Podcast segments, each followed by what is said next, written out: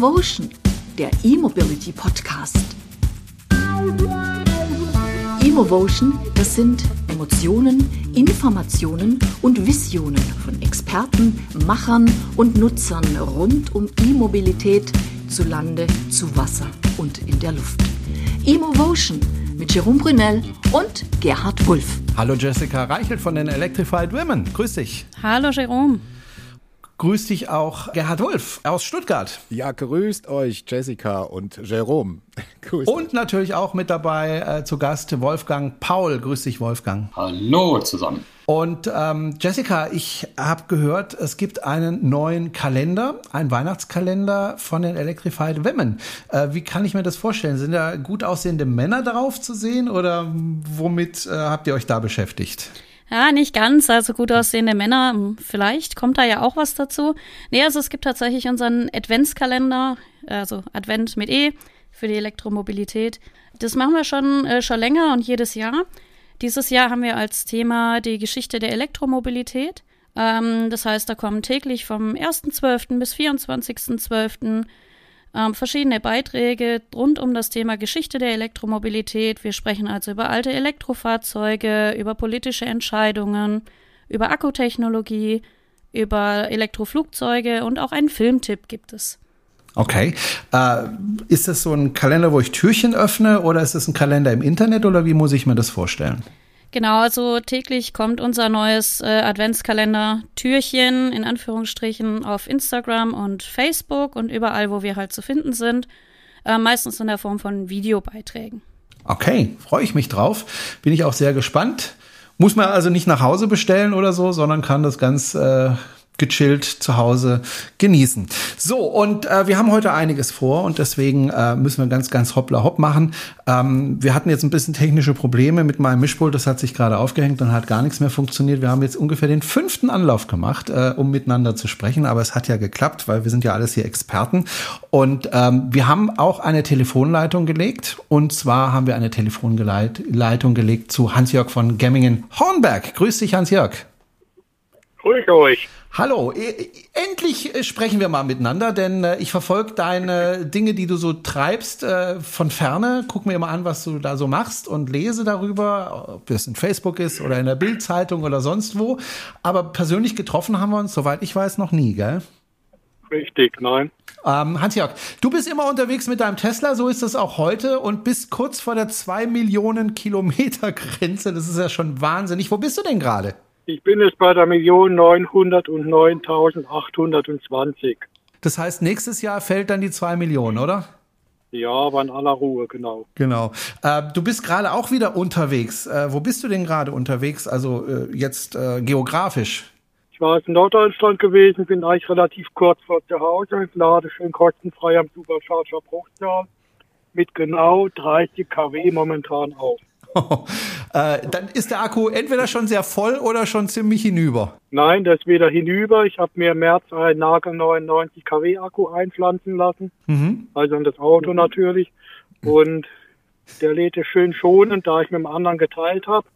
Und dieser ah, okay. soll sich nicht hochreguliert. Ah, Deswegen ah, okay. macht er mit 30 kW weiter. Okay, das ist gut. eine Katastrophe für jemand, der schnell weiter will aber bei mir passt es gerade Ja, dann kannst du nämlich schön mit uns plaudern. Wir müssen mal zurückdrehen die Zeit. Du hast dir ja vor einiger Zeit einen Tesla gekauft und äh, hast dir offensichtlich vorgenommen, ich möchte möglichst viele Kilometer fahren. Was war das für ein Tesla, den du dir damals gekauft hast? Das war erstmal der Tesla Roadster, den habe ich mir 2008 im Juli in Kalifornien bestellt. Mhm. Und da hatte ich vorher überhaupt keine Ahnung über E-Mobilität, bin immer schön fleißig vor mit einem dicken Benziner rumgefahren.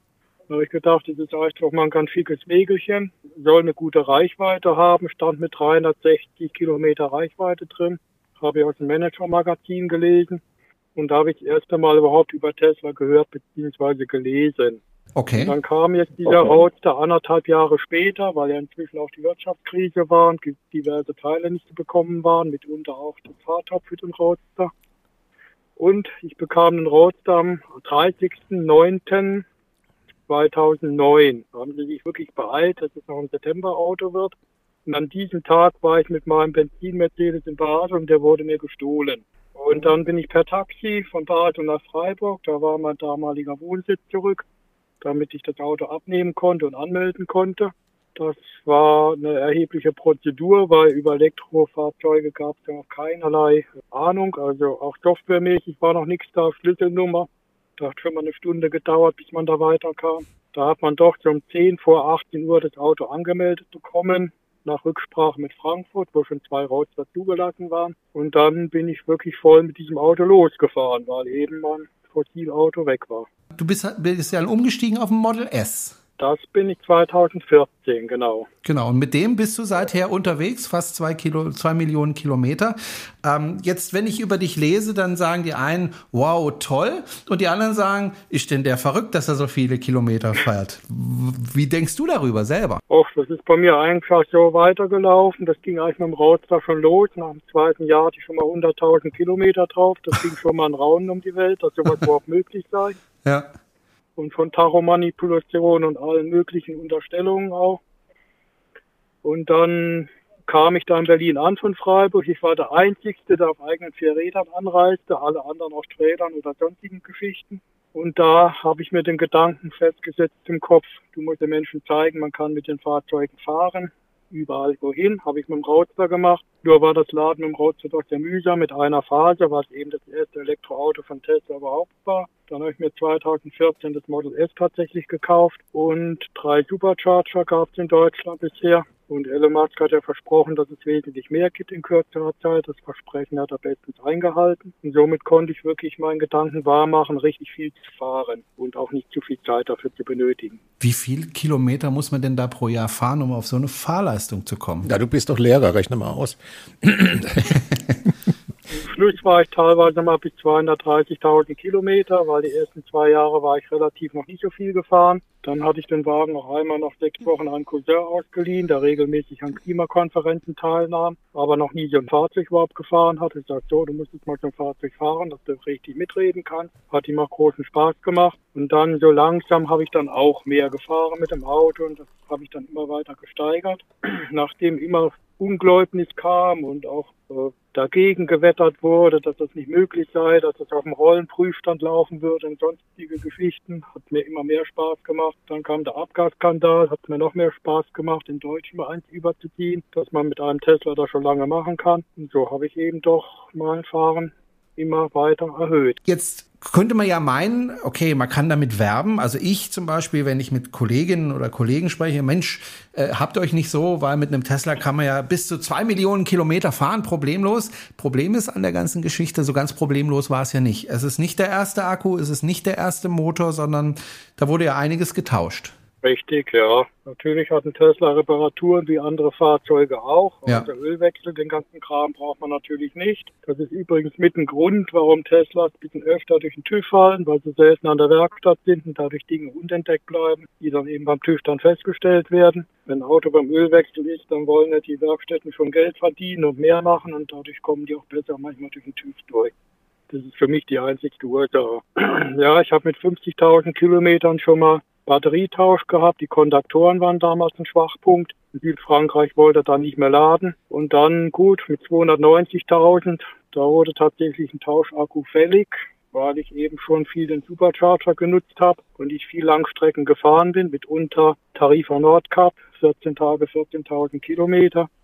Das nur Supercharger, das war für die ersteren Akku Stress pur. Dann habe ich einen Lohner-Akku reinbekommen, den habe ich im halben Jahr auf 150.000 Kilometer gefahren, da habe ich Europa kreuz und quer nochmal durchkreuzt. Und dann bekam ich einen instand gesetzten Akku rein, das war circa 530.000 Kilometer, kurz vor meiner China-Reise. Und ich war sehr enttäuscht, der hatte weniger Reichweite wie der Lohner-Akku.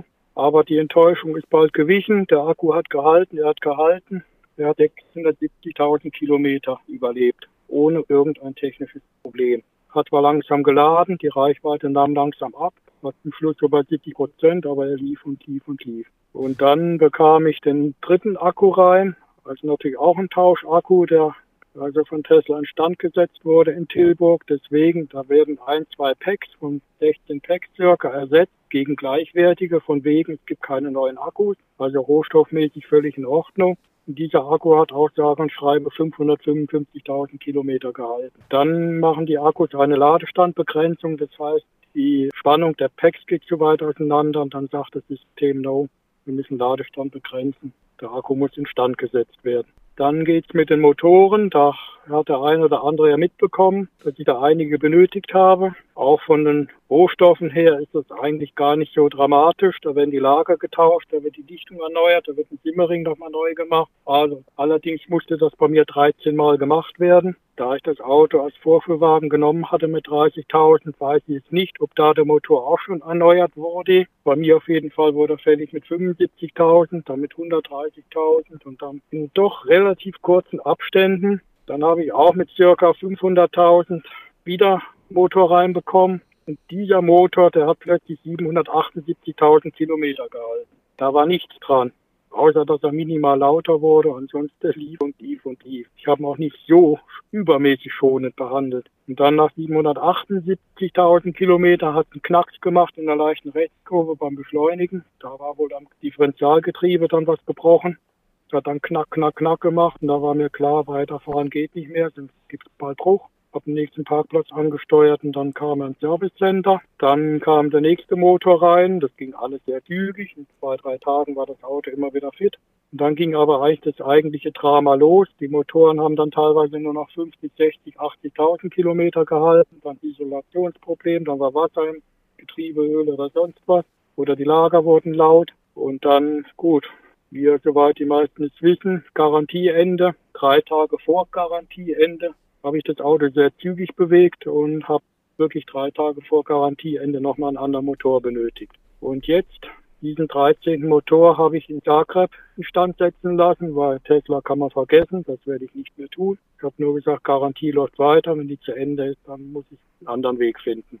In Zagreb gibt es die EV-Klinik, da ist ein Vanya, der hat sich darauf spezialisiert, diese Elektromotoren instand zu setzen und die Schwächen zu bekämpfen. Schwäche eben, dass die Dichtung zu schwach ist, Simmering zu schwach durch die ständige Hitze, gehen die dann eben vorzeitig defekt und eben auch die Lager hat er wohl ein bisschen anders System entwickelt, dass da weniger Spannung drauf kommt, dass sich das Material nicht mehr so verändert. Und diesen Motor also instand gesetzt und vorherige von Tesla getauft, hat es mal 110.000 drauf und ich kann noch keine Veränderung feststellen. Und da bin ich natürlich Testfahrer. Mal sehen, wie lange jetzt der in Kroatien instand gesetzte Motor halten wird. Bei mhm. weiterhin relativ schonender Fahrweise. Mhm. Die EV-Klinik wird demnächst auch äh, Thema bei uns sein, wahrscheinlich in der nächsten Folge. Ähm, die ist ja schon relativ bekannt. Du hast gerade von deiner Fahrweise gesprochen. Also wenn ich mit meinem Tesla unterwegs bin, der hat immerhin auch jetzt schon 224.000 Kilometer auf dem Tacho, immer noch mit dem ersten Akku und mit dem zweiten mhm. Motor, den hatten sie mir bei 80.000 tatsächlich mal gewechselt. Ich weiß bis heute nicht warum, weil er lief eigentlich. Ähm, aber sie hatten wohl einen Grund dafür. Ähm, aber seither läuft das Ding klaglos. Ähm, ich fahre, wenn ich unterwegs bin, meistens mit 100 über die Autobahn. Manche würden sagen, ich schleiche. Äh, wenn ich es eilig habe, fahre ich 120. Wenn ich es sehr eilig habe, fahre ich auch mal schneller. Aber normalerweise so zwischen 100 und 120. Wie fährst du auf den Autobahnen oder auf den Landstraßen? So habe ich in etwa jetzt auch meine Geschwindigkeit etwas höher gesetzt. Da auch, wo ständig die Motoren eigentlich defekt waren, bin ich teilweise sogar hinter LKW hergeschlichen. Nicht, weil der Tesla so schwach ist oder eben so furchtbar gebrechlich oder sonst was, sondern ich wollte einen eigenen Rekord machen. Bin 240.000 Kilometer mit 136 Wattstunden gefahren mit einem dicken Model S. Wow. Eigentlich wollte ich daraus auch einen Weltrekord machen. Nun kam das Model 3, was eigentlich diese Werte relativ locker erreicht. Und dann, da ähm, Tesla sich auch nicht sonderlich dafür interessiert hat, habe ich dann auf sich beruhen lassen, habe mein Tempo wieder höher gesetzt und bin jetzt bei einem Verbrauch von ca. 170, 180 Wattstunden im Durchschnitt. Wenn du über Tesla redest, höre ich immer so ein bisschen so ein Ärger heraus. Äh, bilde ich mir das ein Aha. oder äh, bist du doch ein bisschen verärgert über Tesla? Ich bin seit letztem Jahr ziemlich verärgert. Da habe ich die Millionen Meilen drauf gemacht. Natürlich auch sehr verärgert, dass das mit den Motoren überhaupt nicht geklappt hat. Dass man mir auch nicht sagt, woran das liegen könnte, ob man da irgendwie eine Besserung erzielen kann oder sonst was. Ich werde einfach dahin gehalten, ich werde ignoriert und ja, die Millionen Meilen hat sich niemand für Tesla interessiert. Elon Musk hat auch nicht irgendwie vielleicht mal einen Daumen hochgeschickt, wie er es bei der Million Kilometer immerhin gemacht hat. Und ja, äh, gut, das freie Supercharging, das haben alle. Das ist ja nichts Spezielles, was mir zugute kommt. Ich weiß zwar auch, dass ich einen bevorzugten Service-Modus habe, weil eben Tesla natürlich an den Daten interessiert ist, was so über den Bildschirm rüberläuft, mhm. beim Verbrauch und Verschleiß und Fehlermeldung oder sonstiges. Aber es wird ihm überhaupt nichts honoriert. Und mittlerweile gibt es ja auch andere recht gute Hersteller, dass man mit dem Tesla nicht mehr verheiratet sein braucht. Ich hatte mir auch letztes Jahr den Lucid reserviert. Du hattest ja mal geliebäugelt mit dem Lucid Air, genau übrigens auch wie Owe Kröger. Owe Kröger hat ihn nicht gekauft, weil er gesagt ja. hat, zu teuer. Ähm, du hast ihn auch nicht gekauft. Nö, zu teuer war mir gar nicht das Thema weil das ist ein super Auto, das ist wieder ein Unternehmen, was vielleicht auch sogar ein bisschen Werbung brauchen könnte, indem man viel fährt und zeigt, dass es funktioniert. Genau, das hatte ich nämlich vorgehabt. Nun, äh, da hatte ich meine Frau dabei in München und dann saß die in dem Vorführwagen drin. Auf der Rückfahrt wurde sie krank, weil sie gegen diese Weichmacher und was alles in den Sitzen und Teppichen und sonst was drin ist, Klebstoffe, hochallergisch reagiert und von daher musste ich schweren Herzen den Wagen wieder abbestellen. Okay. Wobei ich sogar eigentlich mal ein Wort gebrochen hatte, dass ich eigentlich nicht glaubwürdig bin. Ja, ich reserviere es denn, du siehst, mach große Sprüche und dann bestelle ich ihn wieder ab. Mhm. Keinesfalls gegen das Unternehmen, sondern einfach privat, weil es keinen Sinn hat, ein Auto jetzt noch ein drittes hinzustellen, was meine Frau nicht verträgt. Ja. Schade eigentlich, weil ähm, Lucid ja. durchaus eine Firma ist, äh, wo ich sage, bauen ein ganz, ganz tolles Auto. Äh, ich habe ich hab, ich hab auch Aktien von dieser Firma, das hätte ich vielleicht nicht tun sollen.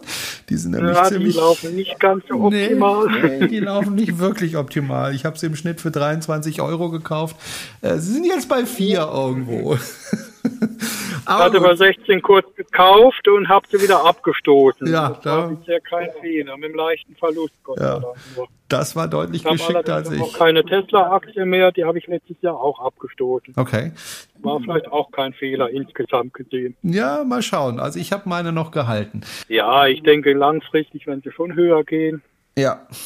Aber ich habe eben jetzt auch andere Investitionen. Ja, gut. Thema in der ja, ja, ja. Wie sieht denn die Zukunft von deinem äh, 2 Millionen dann hoffentlich bald Kilometer Tesla? Wirst du ihn dann weiterfahren oder sagst du, okay, 2 Millionen gelaufen, wenn er jetzt nochmal kaputt geht, dann tschüss? Ich habe jetzt aus der Not eine Tugend gemacht. Das Auto wird weiterlaufen. Von der Karosserie sehe ich eigentlich keine sonderlichen Probleme. Und wenn, kann man sein Auto immer wieder in Stand setzen lassen. Ich meine, da muss ich wirklich sagen, mit 216.000 Euro, die ich einfach gespart habe, indem ich den Lucides nicht gekauft habe, da kann ich so viel machen mit dem Geld. Da kann ich mir, glaube ich, drei neue äh, gebrauchte Model S wieder hinstellen. Einfach in Stand setzen lassen, ne? Batterien reinkaufen und sonst was machen. Jetzt habe ich mir wirklich im März mal den 99er reingekauft für 21.000 Euro. Mit dem bin ich jetzt auch schon wieder knapp 150.000 Kilometer gefahren und er hat jetzt rund 40 Kilometer Reichweite verloren in der Zeit. Ich meine, da kann man nicht drüber meckern. Was mich interessieren würde, mit deiner Erfahrung, die du jetzt äh, langstreckenmäßig ähm, mit ähm, den ähm, E-Mobilen gemacht hast, hättest du wenn du mit Verbrennern gefahren wärst in der Zeit und diese Kilometerleistung gehabt hättest, hättest du da weniger Reparaturen gehabt?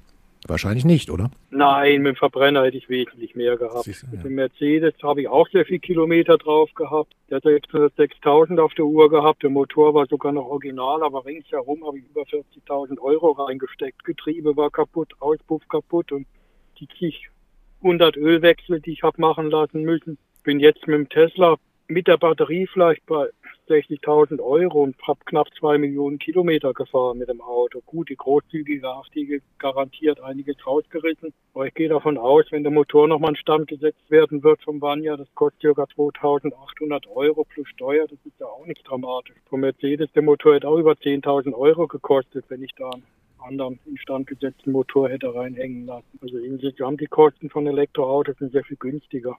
Ja, ich hatte, ich habe noch so einen, so einen Zwischeneinwand. Ähm, es könnte ja genau die, dieser Eindruck entstehen mit dem ganzen Motoren, Akkuwechselei, wenn dann jemand das unbeteiligt hört und sagt, das habe ich ja gesagt, ne? Elektromobilität, das ist alles nicht tauglich. Und wir haben ja jetzt auch gesehen, der Bericht von dem TÜV über Tesla Model 3. Ja wie schlecht das alles ist. Und dann muss man das, glaube ich, auch ein bisschen wieder in die Balance ziehen, wenn man sagt, äh, okay, das sind jetzt auch, äh, wir sprechen von älteren Modellen, Äh, in der Entwicklung ist viel passiert, es ist mal nach vorne gegangen, die Motoren werden besser, der Akku wird besser.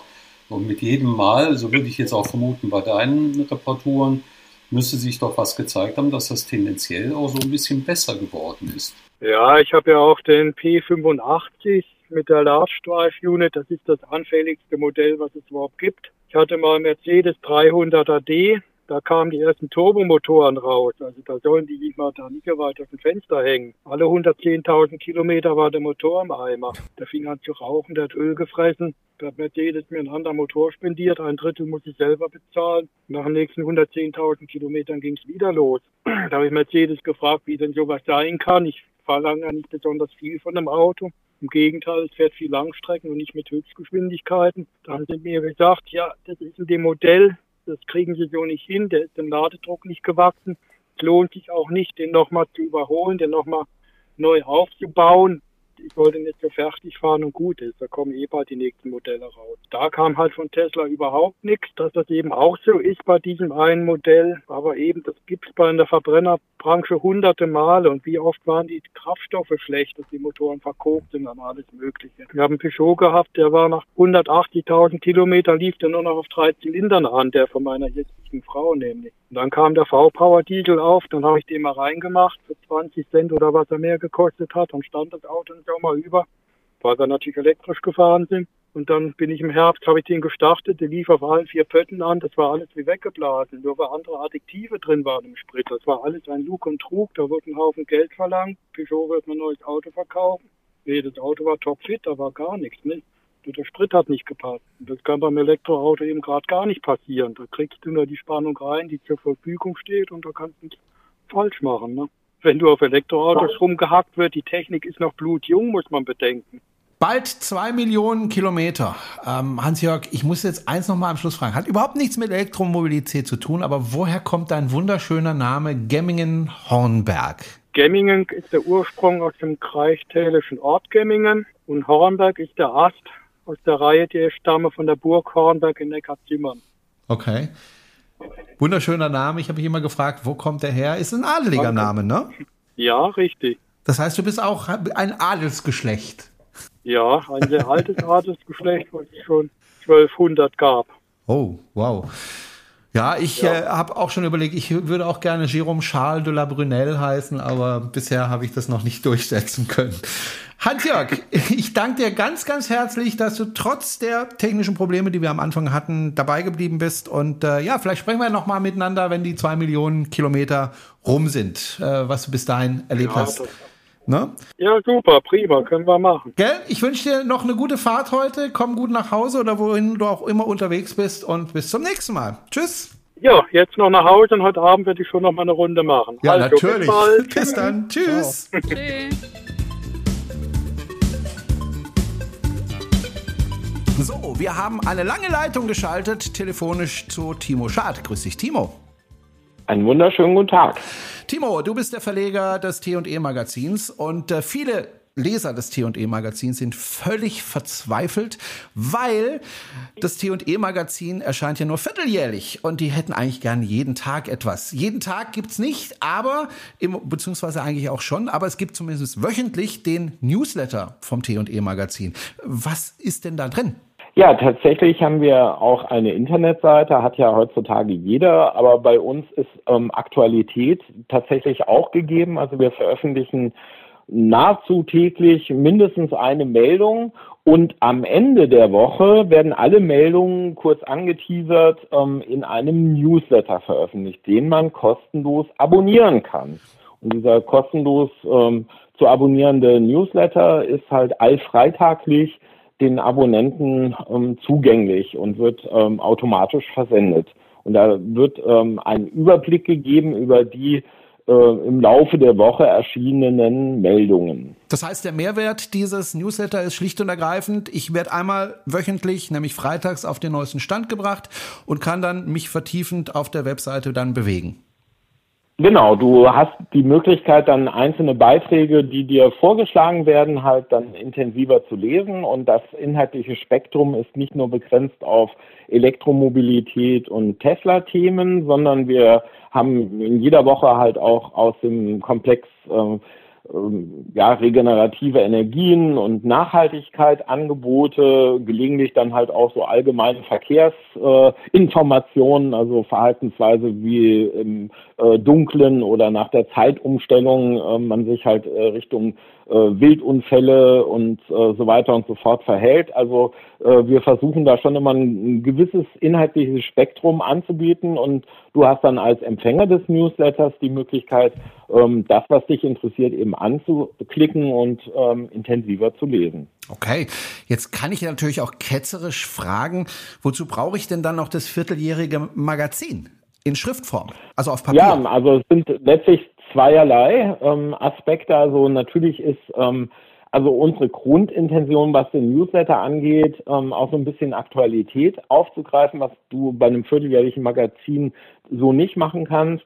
Aber in dem vierteljährlichen Magazin kannst du eben auch mal in die Tiefe gehen. Und wir haben halt sehr lange Beiträge teilweise darin und auch sehr intensive, ähm, haben ja ein tolles Netzwerk von Autoren, welche ähm, super in Thematiken drinne stecken und dann eben auch mal einen Beitrag ähm, so gestalten, dass er ähm, wirklich tief, tiefes Wissen ähm, preisgibt. Jetzt ist es ja so, ich bekomme die ähm, Zeitschrift tatsächlich nicht nach Hause geschickt, äh, weil ich es im Moment nicht abonniert habe. Ähm, habe ich denn andere Möglichkeiten, äh, an diese Zeitschrift zu kommen? Ja, und das ist jetzt halt das Witzige. Diejenigen, die halt äh, aus welchen Gründen auch immer der Auffassung sind, ähm, die um die 20 Euro im äh, ja für äh, den Bezug des Magazins wären zu viel Geld oder aber Papier ähm, nicht anfassen dürfen, weil man in einer digitalen Welt lebt. Das war jetzt ketzerisch.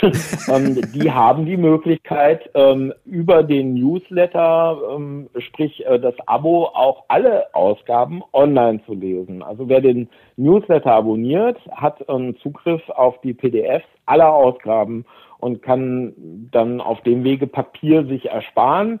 Ähm, unsere Grundintention ist allerdings ja, ähm, dass äh, ein Printmagazin dann, wenn ähm, ich jetzt beispielsweise an der Ladesäule stehe und mich jemand anspricht, ja, wie funktioniert das denn mit der E-Mobilität? Äh, dann gehe ich zum Frank und hole halt ein Magazin raus und drücke der Person dann halt ein Magazin in die Hand.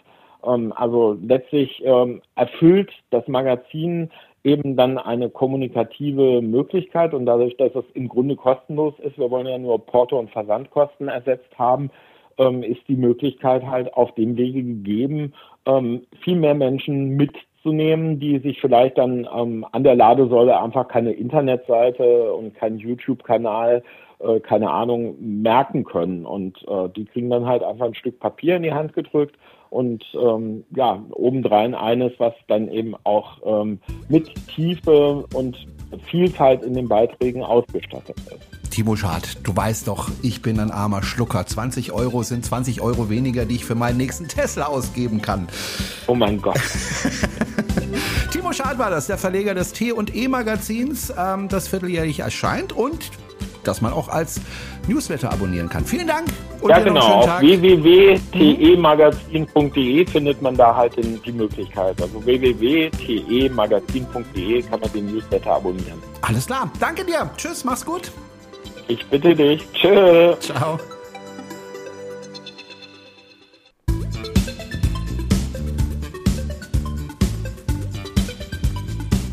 So, der Timo ist ja der Verleger des T&E Magazins, aber der Herausgeber des T&E Magazins unter anderem äh, der TFF und der Präsident des TFF, ähm, Lars Hendrichs, ist in der Leitung. Grüß dich, Lars. Hallo alle.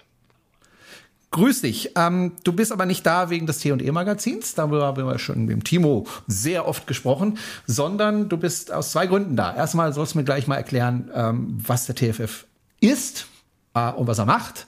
Und zum Zweiten wollen wir über eine Veranstaltung sprechen, die demnächst stattfindet, die ganz, ganz wichtig ist. Ähm, darüber wollen wir auch sprechen. Fangen wir vielleicht mit dem Verein an. TFF, äh, Tesla Fahrer und Freunde, ist ein Verein, dessen Präsident du bist und äh, der auch anerkannt ist von Tesla.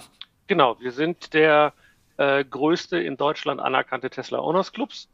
Ähm, und äh, haben natürlich das Ziel von uns, äh, entspricht so ein bisschen dem Ziel von Tesla, sprich das Weiterbringen äh, des Umstiegs auf nachhaltige Mobilität. Das Besondere bei uns ist, die meisten anderen Owners Clubs, die es ja auf der ganzen Welt gibt, sind nur Tesla-Fahrern vorbehalten. Aber wie unser Name schon sagt, Tesla-Fahrer und Freunde e.V., können bei uns auch nicht Tesla-Fahrer und Fahrerinnen teilnehmen oder auch ähm, Firmen, weil uns geht's halt um die Gesamtmission. Und mir persönlich ist es egal, ob man jetzt einen Fiat E500 fährt oder einen Corsa E oder was auch immer. Es geht darum, äh, vom Verbrennen der alten, des alten Dinosaurierkrams wegzukommen. Und das ist äh, uns wichtig. Und wir hören auch nicht nur äh, bei Autos auf, sondern äh, wir haben demnächst zum Beispiel auch eine Aktion, wo es darum geht, äh, emissionsfrei auf dem Wasser unterwegs zu sein. Ähm, also das gesamte breite Spektrum der E-Mobilität ist uns wichtig. Na, da bist du ja bei mir genau an der richtigen Adresse, wenn es um äh, elektrisch übers Wasser äh, ähm, betrifft. Es gibt ja noch dieses Forum, TFF Forum, wo sich Tesla-Fahrer äh, untereinander austauschen. Was hat dieses Forum mit dem Verein zu tun? Hat er überhaupt was damit zu tun? Ja und nein. Also das Forum gibt es schon länger als den Verein. Das Forum wurde damals gegründet äh, vom Thorsten Dohe und einigen der alten Tesla Roadster-Fahrern, die das eigentlich gegründet haben, um sich damals auszutauschen, wo kann ich denn laden, äh, weil damals gab es halt noch nichts mit Supercharger, da gab es nicht sowas wie Going Electric oder andere tolle äh, Lade-Apps und Netzwerke und man hat das gegründet, um, um halt sich auszutauschen, um Touren zu planen und so weiter. Und äh, als das ganze Thema größer und größer wurde, hat sich aus dem Forum heraus der Verein gegründet, der halt als gemeinnützige Organisation da steht, weil das ist eine der vielen Bedingungen, die man auch erfüllen muss, um ein von Tesla akkreditierter Owners Club zu sein. Das Forum nutzen wir natürlich als unser primäres Kommunikationsmedium, aber es ist halt eine komplett rechtlich getrennte Einheit. Also die Forumsmoderatoren zum Beispiel haben keinerlei direkten Einfluss auf den Verein, sondern das ist halt der Vorstand, der ganz normal alle zwei Jahre in der Jahreshauptversammlung gewählt wird. Wenn ich jetzt Mitglied werde in diesem Verein TFF, äh, was für Vorteile habe ich denn dadurch? Oder was, was, was kann ich denn dann erwarten? Ja, also das sind unterschiedliche Sachen. Also zum einen ist es natürlich so, ich darf dir aufgrund dessen, dass wir ein gemeinnütziger Verein sind, äh, natürlich nicht den Mitgliedsbeitrag, den du bei uns zahlst, komplett eins zu eins in irgendwelchen Vorteilen zurückgeben. Das ist steuerlich gar nicht äh, äh, möglich. Aber wir haben natürlich trotzdem einige Vorteile. Also Beispiel, wir haben diverseste Partner, wo unsere Mitglieder Rabatte bekommen. Ähm, wir haben einige Sonderaktionen, zum Beispiel dürfen wir mit unseren Mitgliedern, mit 45 genauer gesagt, davon einmal im Jahr die Gigafactory besuchen. Das losen wir dann immer aus unter den Mitgliedern, die können sich bewerben, wenn sie wollen.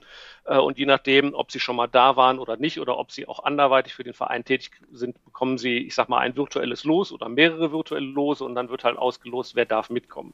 Durch unseren engen Kontakt mit Tesla haben wir natürlich auch die Möglichkeit, mit Tesla viel ähm, in die Bütt zu gehen oder mit denen gemeinsame Aktionen zu machen. Also ähm, das heißt zum einen, wir haben manchmal Einfluss ähm, auf gewisse Aktionen. Äh, um mal ein Beispiel zu nennen, ähm, Tagfahrlichtaustausch bei den alten Model S und X, die gerne kaputt gegangen sind. Oder der Austausch der MCU, CCS-Adapter. Das waren alles so Geschichten, wo wir mit Tesla in Verhandlungen gegangen sind, zusammen mit den gesamten Owners Clubs äh, weltweit, also nicht nur wir jetzt in Deutschland. Und dafür gesorgt haben, dass die Preise dort reduziert werden, weil wir gesagt haben, pass auf, es geht um Sachen, die sind für die Leute wichtig oder es geht um Sachen, ähm, die könnte man wenn man gemeint ist, bezeichnet als Designfehler eurerseits, da müsst ihr was dran tun oder äh, wie auch immer. Und das kann nicht sein, dass es zulasten der Mitglieder geht. Solche Aktionen zum Beispiel. Wir sind generell Wobei ich, ich, einmal ich will Quartal, noch mal kurz, Entschuldigung. Einmal, das aussprechen. einmal ja. im Quartal haben wir einen Call mit der Tesla-Führung innerhalb von Europas, wo wir halt generell Themen ansprechen.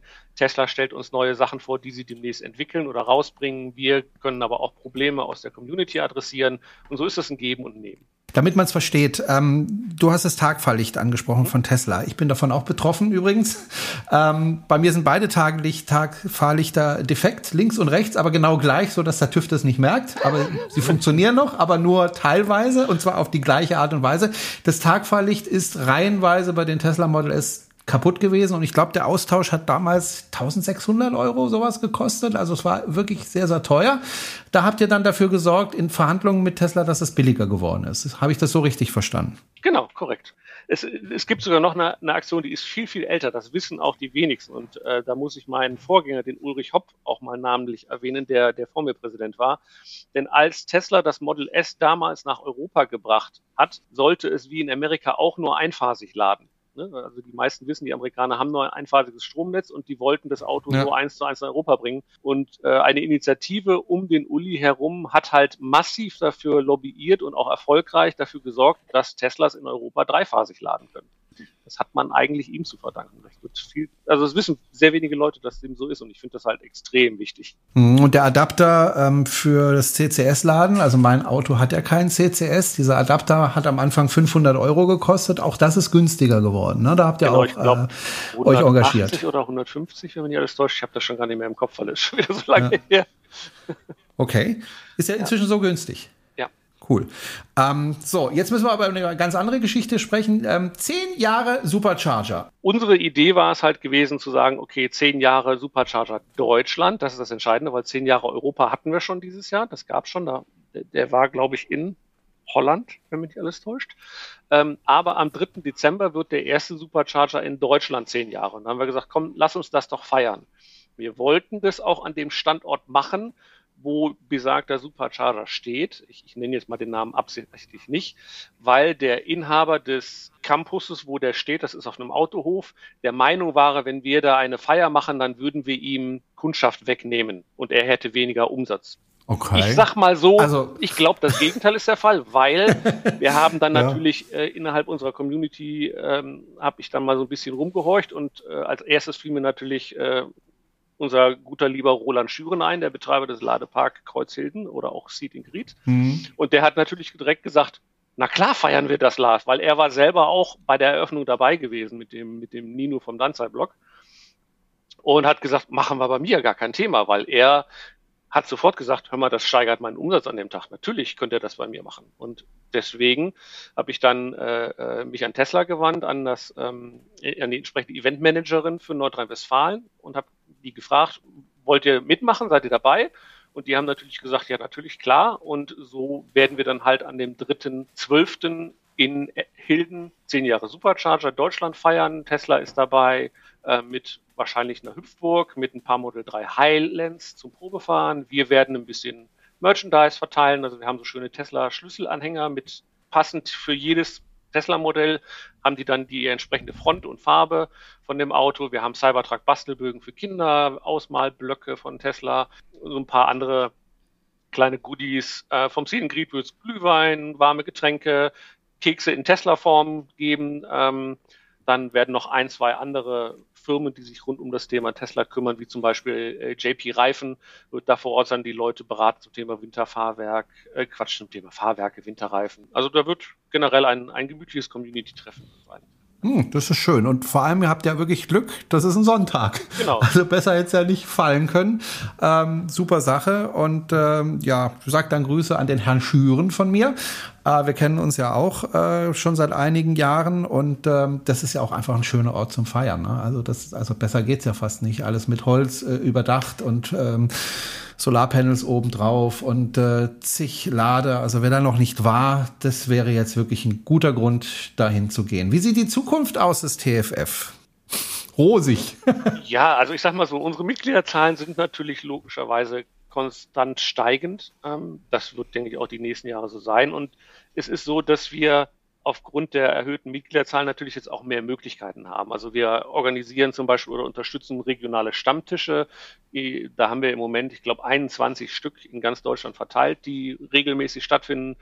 Die bekommen dann von uns so ein bisschen Merchandise-Material, Infomaterial für ihre äh, Besucher. Wir sind bei einigen Fahrevents dabei, wie jetzt äh, vor kurzem in Hockenheim. Da hast du ja, glaube ich, von mir einen, einen Toneinspieler auch mit in die Sendung genommen. Ähm, genau sowas machen wir. Wir, wir werden aber selber auch als Verein nächstes Jahr zehn Jahre, und da wird es dann auch eine große Feier geben. Da sind wir gerade am überlegen, was wir machen können und wo wir es machen. Das ist gar nicht so einfach und vor allem auch, was dürfen wir machen, weil da kommt dann da auch wieder der steuerliche Aspekt dabei. Ne? Viele Leute sagen, hey, lass uns doch mal eine Rennstrecke mieten, wo ich ja sage, ja, ich finde das Thema zwar spannend, aber da wird das Finanzamt sagen, das ist aber, hat aber nichts mit Gemeinnützigkeit zu tun, wenn ihr euch eine Rennstrecke mietet und da um die Kurven fahrt. Ne? Das ist Bespaßung, aber nicht gemeinnützig. Deswegen muss man da immer so ein bisschen aufpassen und genauer überlegen, was können wir denn tun, ähm, dass sowohl unsere Mitglieder Spaß dran haben, aber dass wir auch äh, äh dem Vereinszweck dienen. Ja, ansonsten, wie gesagt, die Veranstaltung auf dem Wasser habe ich erwähnt. Ähm, wir werden bei einer Tesla Weihnachtsfeier am 16. Dezember in Köln mit dabei sein, wo, wo ähm, am Standort Karlsberg in Köln eine kleine Mini-Weihnachtsveranstaltung von Tesla stattfindet. Wir werden natürlich wieder zur Gigafactory fahren nächstes Jahr. Ähm, wir werden eh dann am Tesla Takeover nächstes Jahr in ähm, Österreich mit dabei sein. Ich weiß nicht, ob ihr von der Veranstaltung schon gehört habt. Äh, es gab ja seit ein paar Jahren diese Tesla Takeovers in Amerika, organisiert vom Tesla Owners Club Silicon Valley und dessen ähm, Präsident dem John, sehr netter Kollege. Und diese Veranstaltung wird jetzt in die Welt getragen. Sie war vor kurzem in Singapur als Tesla Takeover Singapur oder Asien und sie wird nächstes Jahr das erste Mal in Europa stattfinden, primär gehostet vom Tesla Club Österreich und dem guten Bernd Donner äh, mit seinem Team. Aber sämtliche europäischen Owners Clubs werden mit dabei sein und werden unterstützen. Ähm, und da werden wir definitiv hinfahren. Das ist im Mai nächsten Jahres, ich glaube 24. Mai, wenn mich nicht alles täuscht. Und ähm, da werden wir mal gucken, was wir da Schönes auf die Beine stellen. Es werden sicherlich einige internationale Gäste auch kommen. Also Beispiel beim letzten Veranstaltung in Amerika, da war dann eine May Musk gewesen, da war hier Sandy Monroe und einige andere sehr bekannte Leute aus der Tesla- und E-Mobilitätsszene. Und es wäre halt schön, solche Leute auch mal hier in Europa zu haben und sich mit denen austauschen zu können. Da bin ich schon sehr gespannt drauf. Hm. Ich muss noch mal nachhaken, äh, diese Wasserveranstaltung. Kannst mhm. du mir da noch mal sagen, was genau da passiert?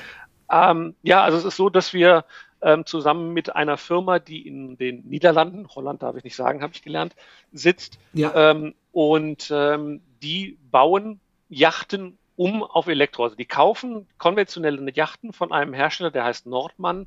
Äh, in Polen werden die gebaut und die kaufen die aber ohne Motoren und bauen die dann komplett auf elektrisch um mit einem LFP-Akku, weil sie sagen, das ist der sicherste Akku auf dem Wasser, äh, besser als halt die, die Standard-Akkus.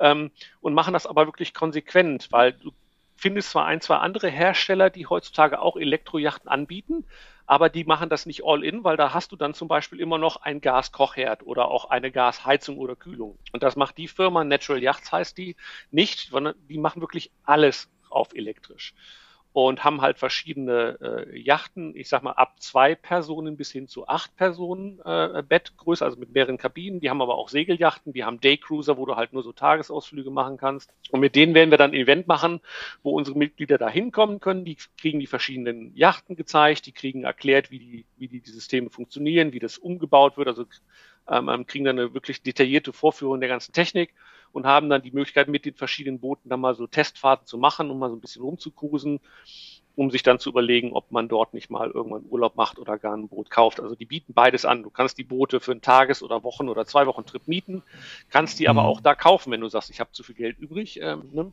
kannst du dir natürlich da auch ein, ein, ein Schiffchen kaufen, aber das ist halt logischerweise nicht ganz billig. Aber ich sag mal, die sind in, in, in einer Situation, wie damals Tesla mit einem Model S war also die, die, die Technik schreitet unheimlich schnell voran. Ich sehe, wenn ich da die letzten drei Generationen Boote sehe, wie stark sich jedes Jahr die Technik verbessert. Und es ist jetzt schon so, dass sie unheimlich weit sind. Also wir hatten ähm, dort mal eine Yacht gemietet hm, für drei Personen dieses Jahr und sind sechs Stunden lang ähm, mit dem Boot gefahren bis zum nächsten Hafen durch so ein Naturschutzgebiet. Dadurch durftest du auch nicht schnell fahren. Es waren sechs Knoten, also gemütliche Fahrt. Aber wir sind mit dem State of Charge von 80 Prozent angekommen nach sechs Stunden Fahrweise. Und Vorteil bei einem Elektroboot ist, im Gegensatz zu unseren Autos, du musst nicht nach Ladesäulen suchen, weil jeder Hafen hat Landstrom. Ja, du steckst das Ding ein und die meisten mhm. Häfen in Holland haben dann auch, in, in den Niederlanden, Entschuldigung, Niederlanden, haben dann auch noch äh, Flatrate. Das heißt, du zahlst dann, was waren es, ich glaube, acht Euro oder sowas für den Strom, pauschal, und dann ist das dein Boot am nächsten Tag wieder voll und du fährst weiter. Und du hast halt all die sonstigen Vorteile, die du von dem E-Auto hast, auch da. Super leise, spritsparend, also du, du, energiesparend, äh, ist es wesentlich günstiger im Fahrbetrieb. Ähm, es reagiert auch schneller, weil du natürlich nicht das Problem hast, du musst einkuppeln, der Motor muss auf Drehzahl kommen. Also du kannst auch viel schöner navigieren. Und ich finde, gerade wenn du durch so ein Naturschutzgebiet fährst und du hörst quasi nichts außer so ein leises Säuseln, das ist Hammer. Und wenn dann mal so ein Dieselboot an dir vorbeifährt, du riechst den Diesel auf einmal so intensiv, das habe ich schon lange nicht mehr bewusst gemerkt, ne, weil du auf einmal merkst, so, oh, das gehört hier nicht hin. Ne? Und die Leute fahren durch ein Naturschutzgebiet mit ihren Dieseln und denkst so, ja, eigentlich sollt ihr doch das schützen, was ihr da gerade genießen wollt. Ja, das kann ich nachvollziehen, deswegen baue ich mir ja gerade ein Elektrobötchen. ja, also da werde ich auch nachher nochmal ein neues Update geben. Es gibt nämlich eins Ja, aber ich danke dir erstmal, Lars Hendrichs, ähm, dafür, dass du bei uns zu Gast warst und äh, jederzeit wieder, wenn du Themen hast, die interessant sind für die Elektromobilität, bist du jederzeit hier herzlich willkommen und äh, kannst dann darüber berichten. Sehr, sehr gerne. Ja, danke für die Einladung. Ich werde mich auf jeden Fall melden. Wunderbar. Bis dann. Mach's gut. Tschüss, Lars. Tschüss.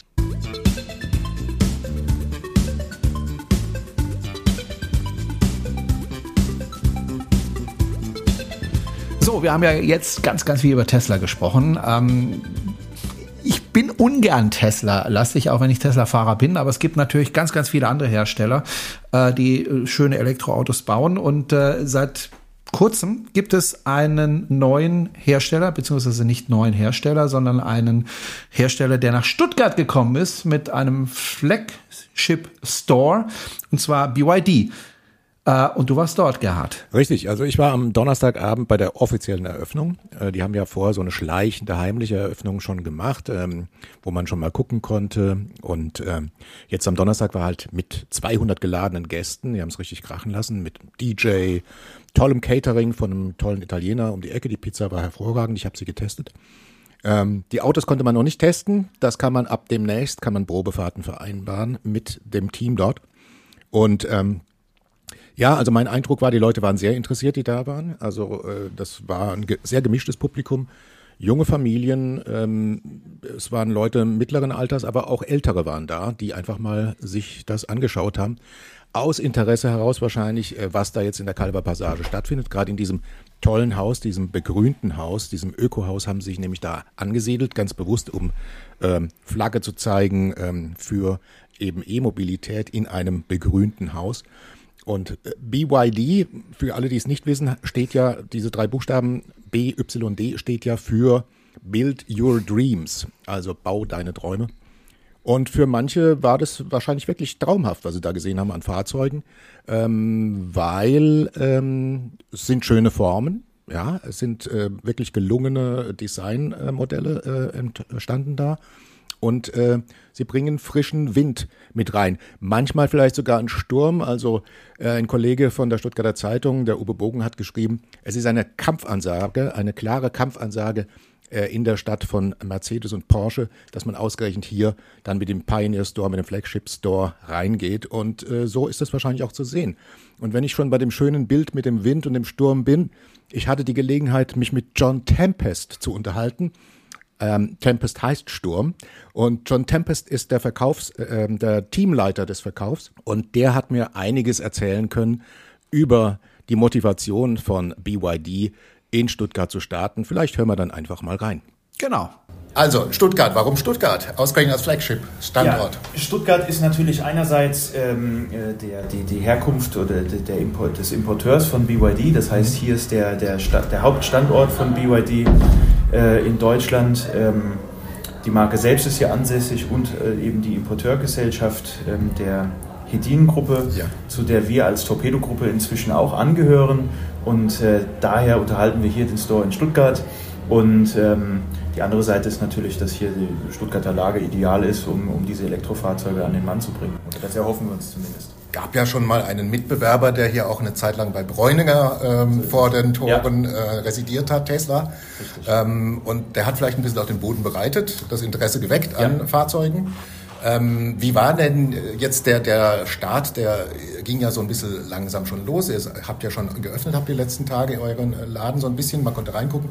Wie ist denn das Interesse des Publikums? Genau, wir haben am 16. Oktober ein sogenanntes Soft Opening gemacht. Mhm. Das heißt, es wurde jetzt noch nicht groß beworben. Wir mhm. haben die Türen schon mal aufgemacht. Es waren hier und, hier und da noch ein paar Baustellenarbeiten. Aber im Großen und Ganzen konnten die Kunden sich die, die Autos schon mal ansehen und Probe sitzen ähm, und sich Angebote einholen von unseren Verkäufern. Das hat auch äh, gut geklappt. Wir hatten viel Laufkundschaft in der Zeit. Ähm, da haben wir uns sehr darüber gefreut, weil wir mit dem höheren Ansturm dieser Laufkundschaft gar nicht gerechnet haben, denn wir wussten ja, dass die Werbung jetzt erst dann im November mit der großen Eröffnung losgeht und ähm, sehen natürlich daran, dass das Interesse groß ist. Viele Leute kennen auch BYD schon, die einen haben Aktien, die anderen haben was im Internet darüber gelesen. Also ähm, da freuen wir uns auch, dass die, dass, die, dass die Kunden da schon was mit anfangen können und auch sehr, sehr gut informiert sind, muss man sagen. Und ähm, ja, jetzt kommen die ersten Probefahrt, Probefahrtanfragen und ähm, die ersten Kaufverträge sind auch schon abgeschlossen. Vor dem großen Opening sogar. Vor dem Opening ja, schon. Das freut uns natürlich, dass das schon so schnell geklappt hat. Das ist prima. Ähm, wann können denn Kunden jetzt Probe fahren, wenn sie Lust haben, mal die Autos auszuprobieren? Ja, Probefahrten äh, sind ab sofort möglich. Wir haben den BYD Dolphin und auch den BYD Atto 3 hier äh, vor Ort und äh, mit, mit Probefahrtmöglichkeit. Da kann ganz einfach vorbeigekommen äh, werden, mit dem Verkäufer entsprechend vielleicht ein Termin im Voraus verabredet werden. Das ist natürlich ganz praktisch, da wir dann jetzt doch eine hohe Anfragemenge an, an, an Probefahrtterminen haben und ähm, äh, das dann gut organisiert werden muss. Ähm, und in Kürze soll dann auch der Ziel ähm, zur Probefahrt bereitstehen. Ja den wir jetzt gerade noch sehen, oben äh, stehen in, in, einem Goldton. Äh, Gold foliert, Gold genau. Äh, zuletzt stand da, der eine oder andere hat es wahrscheinlich gesehen, äh, beim Bambi. Mhm. Äh, das, daher ist er Gold und wir haben uns dann entschlossen, dieses Fahrzeug bei uns jetzt hier für die Eröffnung ähm, hinzustellen. Das ist nicht das Probefahrtfahrzeug, das steht in der Tiefgarage bei uns, das andere, aber wir werden auf jeden Fall in Kürze die Zulassungsunterlagen für das Fahrzeug erhalten und dann darf es auch schon losgehen. Dann geht's los tatsächlich ähm, mit den Interessenten, äh, die das vor Ort ausprobieren wollen. Meine Frage, äh, wie wollt ihr in den Markt rein? Ähm, geht es ähm, über den Preis oder gibt es auch noch durchaus andere Punkte, die der Käufer jetzt als Kriterium betrachtet, wenn er sagt, ich entscheide mich für einen BYD? Ja, also natürlich ist das Ganze das will man nicht außen vor lassen, es ist preisgesteuert. Ähm, Gerade wenn eine neue Marke auf, auf, auf einen Markt wie in Deutschland, äh, so ein Automobilmarkt kommt äh, und vielleicht noch nicht so bekannt ist wie die, wie die deutschen Hersteller hier, dann muss, muss es ein bisschen über den Preis äh, natürlich geregelt sein. Das gehört meiner Meinung nach jetzt da, dazu. Die Preise von uns sind sehr, sehr gut und werden in Zukunft hoffentlich auch gut bleiben. Da bin ich mir sicher. Äh, BYD hat ähm, gute Zahlen, die sie, die sie sich vorstellen, die wir verkaufen und ich glaube, dass wir daher auch äh, ganz gute Kaufpreise und Leasingraten in der Zukunft anbieten können. Aber man muss ganz klar sagen, qualitativ sind die Fahrzeuge wirklich enorm gut und stehen äh, vielen deutschen Herstellern in nichts nach. Ne? Das liest man auch in den ein oder anderen Zeitschriften und in, Videos, die man im Internet findet über den, äh, über den Test von den Fahrzeugen. Crash-Tests jetzt im ADAC. Genau, und da schneiden die echt gut ab. Mhm. Ähm, und wenn man es dann hier im Store natürlich erfüllen kann und ausprobieren kann, dann wird man das sehen, was die meinen. Ja? Und die Fahrzeuge sind immer nahezu voll ausgestattet. Ja? Also da fehlt es an keinem Glasdach, keinem Schiebedach oder einem großen Touchscreen, Sitzheizung und Ledersitze. Es ist immer alles mit dabei. Und mit, mit diesen Ausstattungshighlights, die da immer mit da drin sind und mit der Qualität, ähm, das ist schon eine Kampfansage. Kampfansage, in welcher Preisregion bewegen wir uns beim Einstiegsmodell? Einstiegsmodell ist äh, um die, um die 35.000 Euro. Mhm.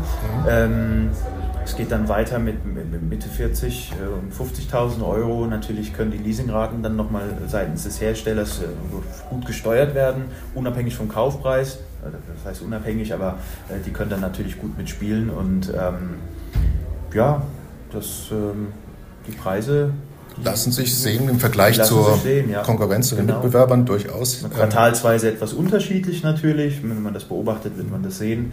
Aber ich denke, dass es auch nächstes Jahr dann einen, äh, hoffentlich einen guten Jahresstart mit Superraten geben wird.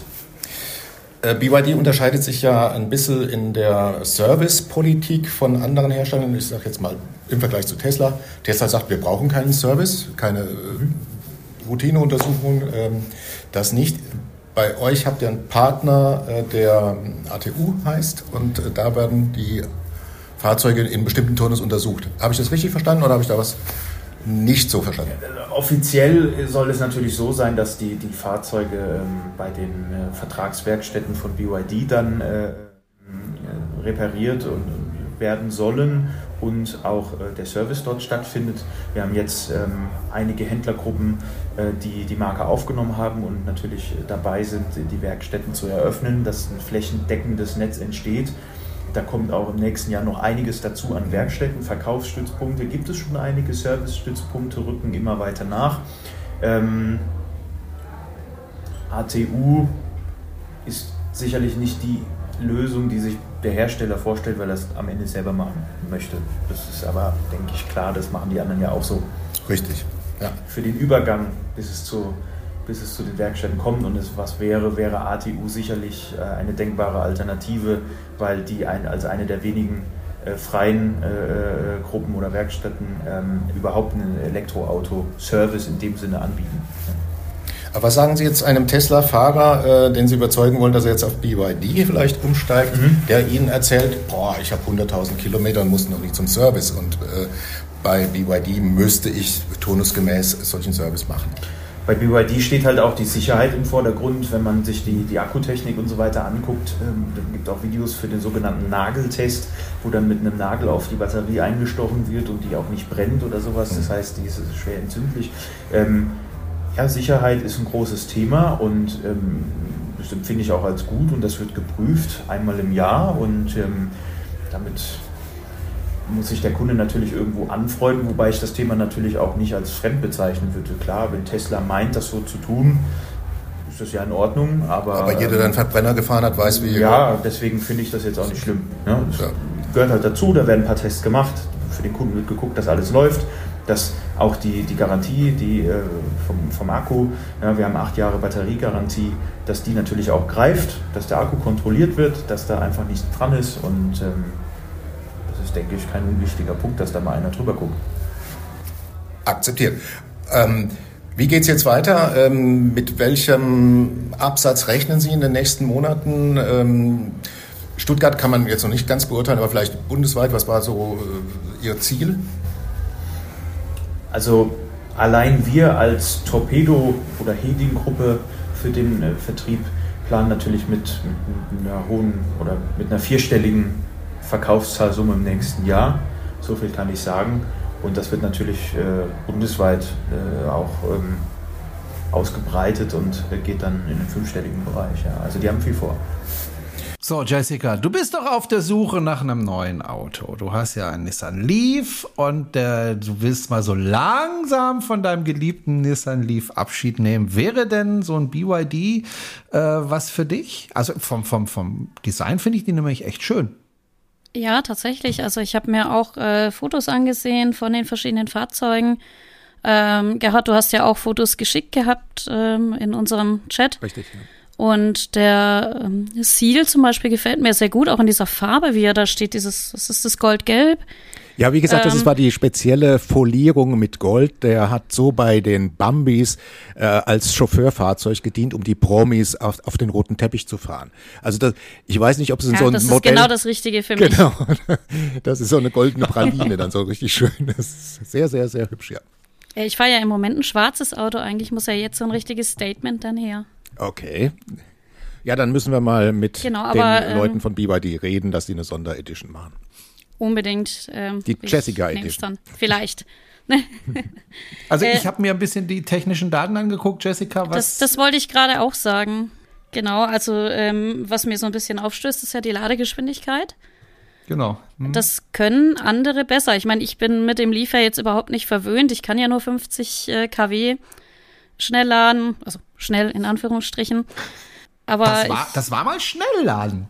Ne? Ja, also das war natürlich mal Schnellladen, das war mal richtig, ja. richtig gut, aber mittlerweile ist es ja ähm, eher gemütliches Laden wie Schnellladen. Und ich hätte natürlich gerne, wenn ich mir ein neues Auto kaufe, auch eins, was entsprechend schnell laden kann.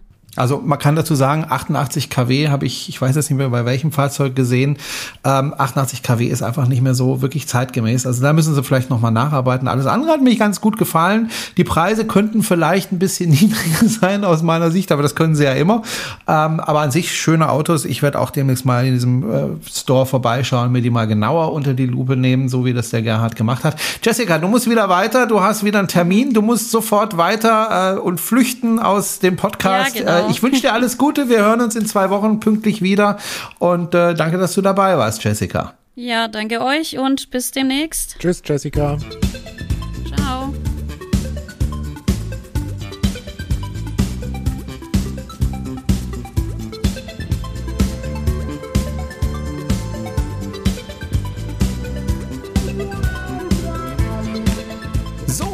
Jessica ist weg, Gerhard und Wolfgang sind aber noch da. Und äh, Wolfgang ist unter anderem auch deswegen hier, weil er wieder ein neues Buch geschrieben hat. Du bist ja zurzeit echt fleißig, was Bücherschreiben betrifft, ne? Ja, das ist ja eine große Leidenschaft und äh, das macht natürlich Spaß. Äh, seit ich war ja international tätig, äh, also ich bin dem Thema sehr verwandt mit den Autos. Ich bin von der Pharma mal ein Spezialist gewesen, bin nach 36 Jahren in die ECHA, äh, die läuft unter der Gestam, ich weiß gar nicht, ob man die kennt.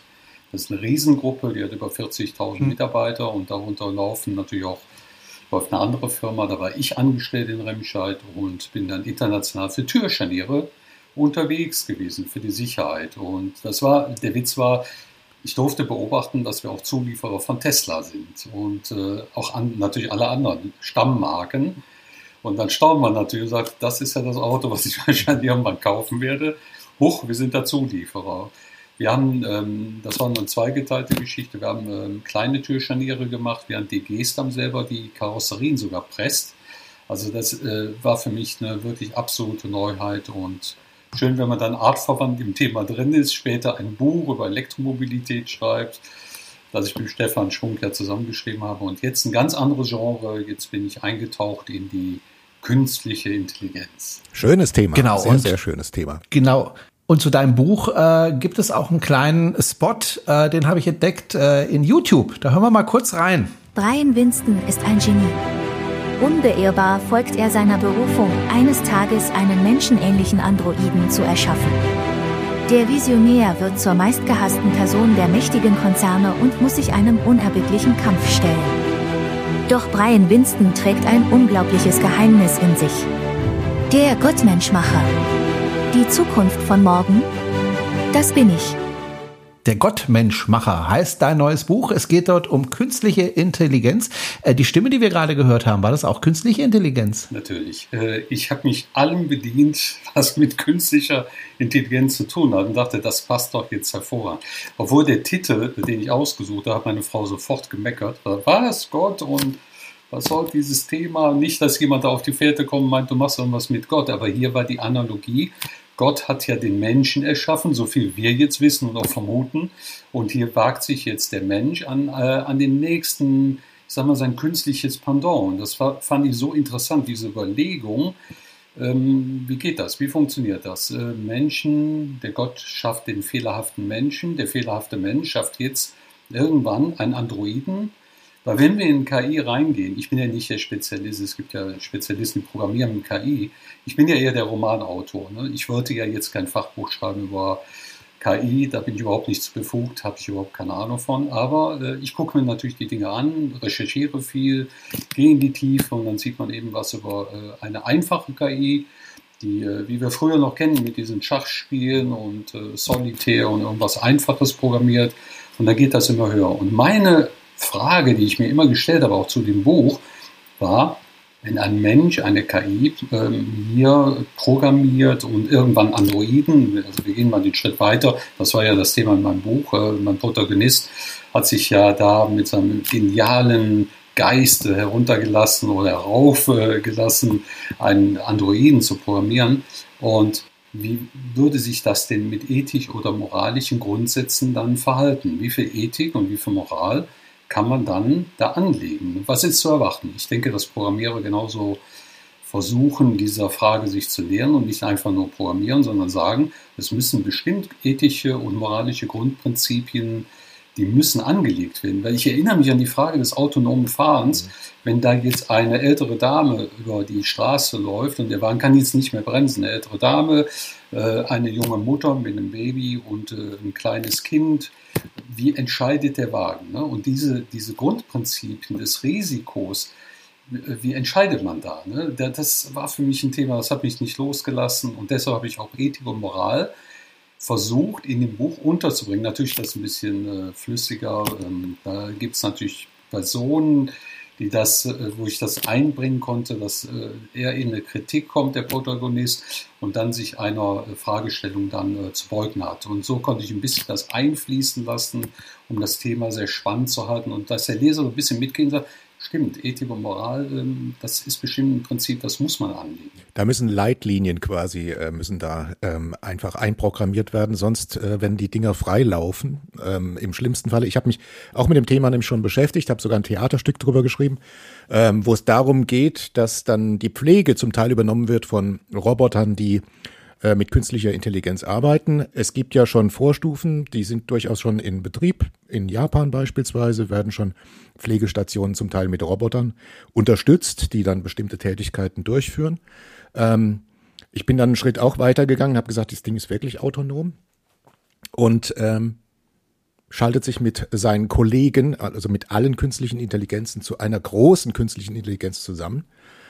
Und die überlegen dann, überlegen, was denn äh, eigentlich ähm, die Menschheit auf diesem Planeten noch soll. Ähm, weil die Menschheit gefährdet den Planeten das Leben auf diesem Planeten und letztendlich dann auch die Infrastruktur der KI. Und die KIs, die zusammengeschalteten, entscheiden sich dann dafür, äh, weg mit dem Übel. Und äh, mehr will ich nicht verraten, aber das ist so die Entscheidung, die die KI dann trifft. Und genau um solche Sachen zu verhindern, und eben auch solche Entscheidungen, wie jetzt ähm, du erwähnt hast, mit dem autonomen Autofahren und äh, das Auto entscheidet dann, na, dann fahre ich lieber den Rentner um. Nicht, dass wir solche Sozialpunktsysteme kriegen wie in China, wo dann einfach jemand dann ganz schlechte Karten hat, weil die KI äh, kriegt natürlich so einen Auszug aus seinem persönlichen Bußgeldkatalog, was er dann schon alles gemacht hat und okay, der kann weg. Ne? Also im schlimmsten Falle wäre das die Dystopie, dass die KI entscheidet, im, gut, im militärischen Bereich macht sie das schon. Also es gibt natürlich auch schon Programme, die genau das tun. Aber wenn das in den Alltag auch so einfließt, ähm, auch solche Entscheidungen, die KI dann trifft, dann wird es nicht nur ja, ähm, unangenehm, sondern es kann sehr gefährlich werden. Ich würde sogar noch einen Schritt zurückgehen, okay. weil genau okay. diese Diskussion kommt ja ganz automatisch auf. Du schreibst so ein Buch und äh, ich habe meine Probeleser gehabt, da haben wir diskutiert und äh, einer sprach mir an, sagt, äh, ja, die KI, ich habe da natürlich Angst vor und er erinnert sich ja auch an den, den äh, entsprechenden Film mit Schwarzenegger, ne, der Terminator, der alles terminiert, die Maschinen schließen sich zusammen. Ich sehe das ein bisschen anders, auch differenziert. Ich habe mir Gedanken gemacht, ich habe das in den Epilog auch nochmal mit aufgenommen, diese Gedanken zu sagen wenn wir nicht als Menschen immer Visionäre gehabt hätten. Wir sehen es ja an Masse oder auch an, an ganz anderen Visionären, ne, wie Galileo Galilei und äh, Weltenentdecker. Wenn die diese Schritte nicht gegangen wären, wo würden wir stehen? Und hätten wir nicht auch Angst gehabt, dass jemand sagt, äh, ich fahre über die Scheibe an der Erde entlang und äh, hat dann festgestellt, oh, ist ja keine Scheibe, das geht immer irgendwie weiter. Wir Menschen, wir neigen natürlich dazu, diese Ängste werden uns immer begleiten, die werden immer da sein. Wir haben es gesehen vom Pferd auf die Dampfmaschine, von der Dampfmaschine auf den Fossilantrieben. Wir sehen jetzt ja selber alle, gerade weil wir ja so tief in dem Thema Elektromobilität drinstehen, die Angst eines Fossilfahrers allein nur auf eine andere Mobilitätsform umzusteigen, dass ihm da wird was weggenommen wird, dass ein altes Verhalten aufgebrochen wird. Immer sind es Ängste gewesen, aber ohne die Visionäre, die diese Schritte gegangen wären. Früher waren es die Hexen, das waren dann die, die Hexenmeister als Forscher, ja, das waren ja die Forscher der Vergangenheit, die am Hex, auf dem Haufen, Scheiterhaufen verbrannt worden sind für ihre Ideale. Und wenn die Menschen diese Schritte ja nicht gegangen wären, wo würden wir stehen? Wo stünden wir denn heute? Ich glaube, wir brauchen die. Natürlich kann man Unfug mit allem anstellen. Wir sehen es ja in jeder Form von Entwicklung kann man immer Unfug anstellen. Ich finde genau das, was du gesagt hast, Gerd. Diese Leitlinien, ähm, packen wir sie in eine ethisch-moralische Schiene. Und äh, ich kenne es aus, aus einem Konzernbetrieb, da hat man das in, als Risikobetrachtung immer gesagt, was wäre, wenn man Weg A geht, was passiert, wenn man Weg B und C und D und so weiter und geht diese Wege zu Ende und sagt, was für ein Risikoaufschlag habe ich, wenn ich das und das tue. Und dafür, wir Deutschen, wir waren nochmal auch prädestiniert, äh, so weit vorzulängen und eben gescheiter Produkte daraus zu entwickeln. Wenn das natürlich nicht geschieht und man gibt einen freien Lauf und äh, Schwarmintelligenz hin und her, ich finde das ja alles toll, ich bin absolut begeistert von sowas, aber ohne Leitlinien wird sich das nicht machen lassen. Ne? Und ich würde mal vermuten, diese hellen Geister um uns herum, die werden das schon äh, irgendwo in eine Erwägung, in ihre Erwägung reinziehen, sonst äh, lässt sich das ja nicht machen. Dann hätten wir diesen Wuchs, dass irgendwann äh, vielleicht tatsächlich Maschinen zu einer Schwarmintelligenz kommen, sagen, äh, Menschen auf diesem Planeten werden von der Logik, die äh, brauchen unnötige Ressourcen und äh, die, die kann man ja irgendwo mal beiseite stellen. Ne? Also die Ängste sind da, klar, ich verstehe sie und äh, man muss aber, wie gesagt, zurückgucken in dem Bild, so sehe ich das jetzt. Es muss ja nicht, äh, meine Meinung muss ja jetzt nicht zählen für alle, aber wenn ich mir Gedanken gemacht habe als Autor, ich recherchiere ja viel, ich schaue viel in, nach rechts und links und muss gucken in die Dinge, auch von denen ich nichts verstehe, um so ein Buch äh, zu zaubern und äh, packe das in so eine schöne Struktur rein und ich denke, es ist ein herrliches Buch, es ist wunderbar gelungen als Autor ist man natürlich wahrscheinlich immer sehr begeistert von dem, von dem Endprodukt. Aber die Gefahr habe ich auch gesehen und ich habe sie aufgenommen und noch ganz zum Schluss im, in dem Epilog nochmal verpackt, genau mit diesen Worten, Visionäre gab es immer und die brauchen wir. Diese Menschheit kann sich nicht entwickeln, wenn wir diese hellen Köpfe, diese einmaligen Lichter, die irgendwann so aufflammen, wenn man die nicht hätte.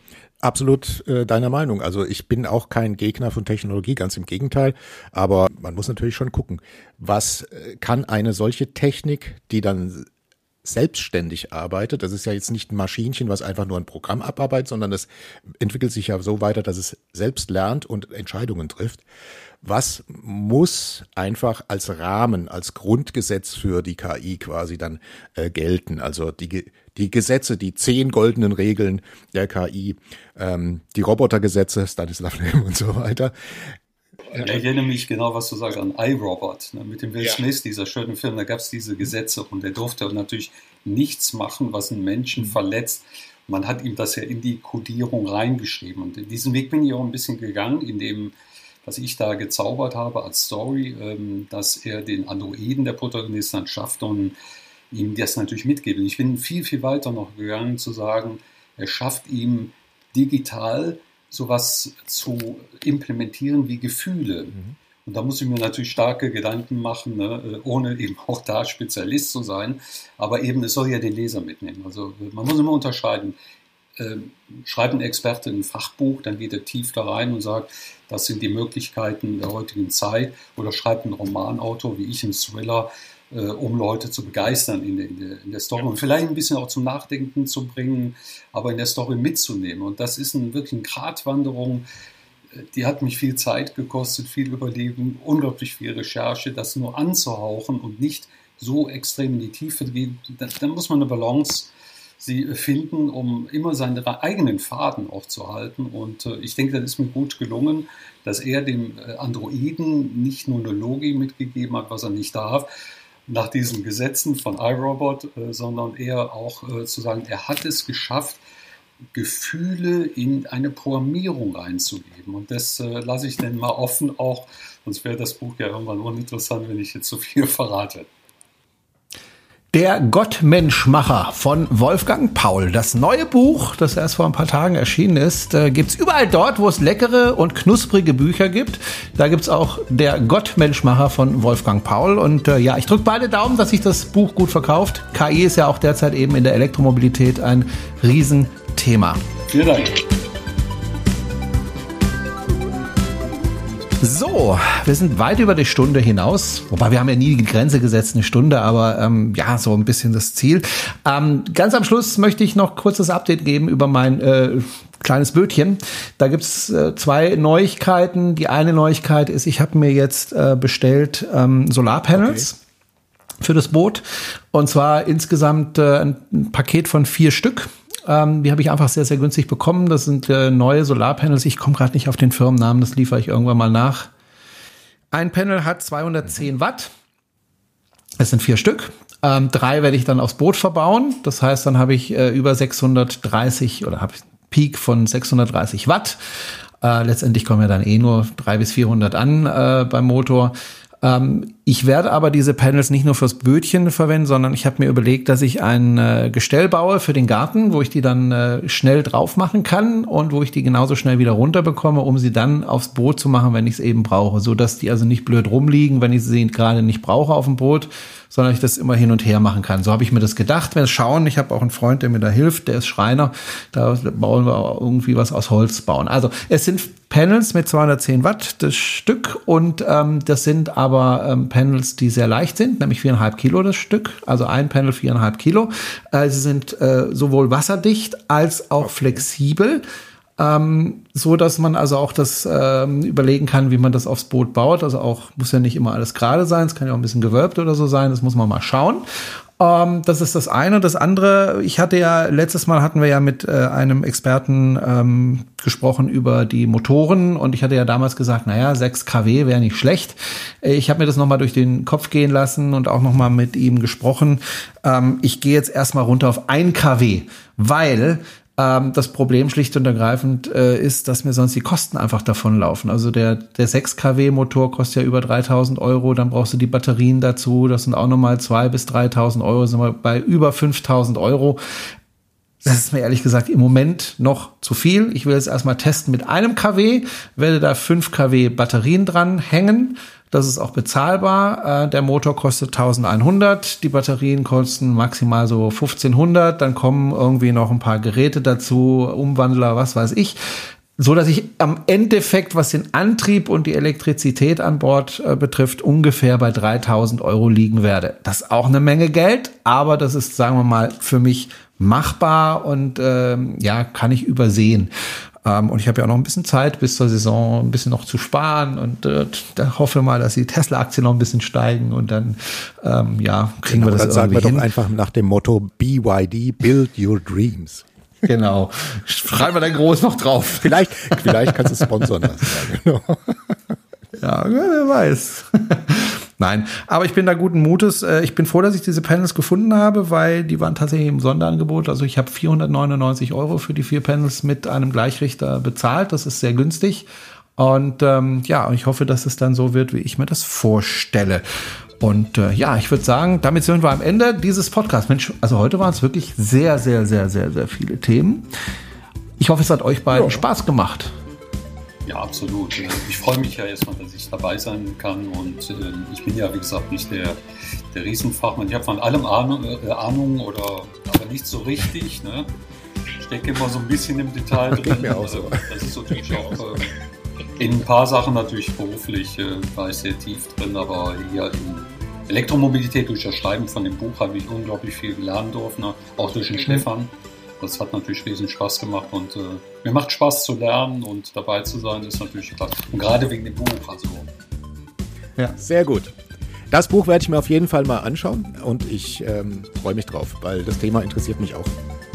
Kriegst ja, also ich kann nur sagen, ich habe da dran rumgeknustert, dann eine, eine wirklich tolle Story. Einer schrieb mir direkt äh, schon vom Klappentext, das, äh, das ist ja filmreif, also das muss man ja, sagt, lies erst mal das Buch und ich glaube, das Buch ist noch besser wie nur der Klappentext. Okay.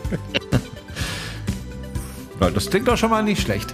Ich wünsche euch beiden alles Gute. Vielen Dank fürs Mitmachen und wir hören uns, uns in zwei Wochen wieder. Jo. Tschüss.